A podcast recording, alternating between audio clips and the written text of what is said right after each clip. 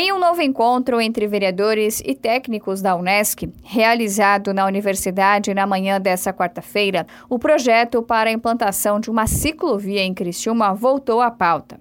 Conforme o vereador Salésio Lima, o encontro serviu para o grupo entender o projeto para que possa trabalhar junto à prefeitura na resolução de alguns aspectos que precisam estar alinhados ao plano diretor da cidade.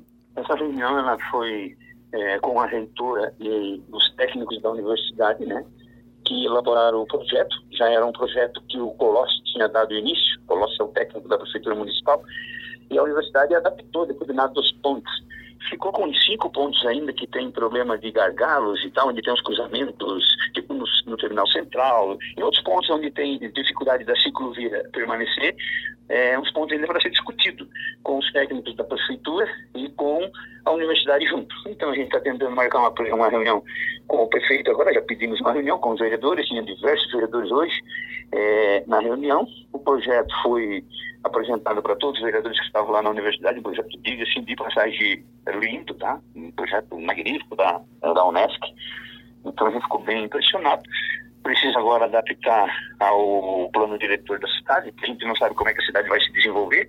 Não adianta querer botar um, um, uma ciclovia e depois daqui a pouco tem que cortar a ciclovia, né?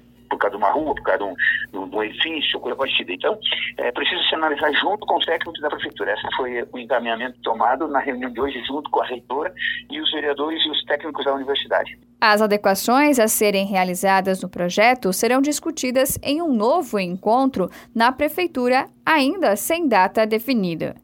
De acordo com o parlamentar, a intenção é acelerar as tratativas para que os encaminhamentos possam ser dados antes do período eleitoral, de modo que a obra possa ser executada já no próximo ano. Sabe que é uma necessidade, como eu disse, o projeto ficou lindo ele começa desde a Unesc até o shopping lá na divisa do município, né, toda a extensão da Avenida Centenário.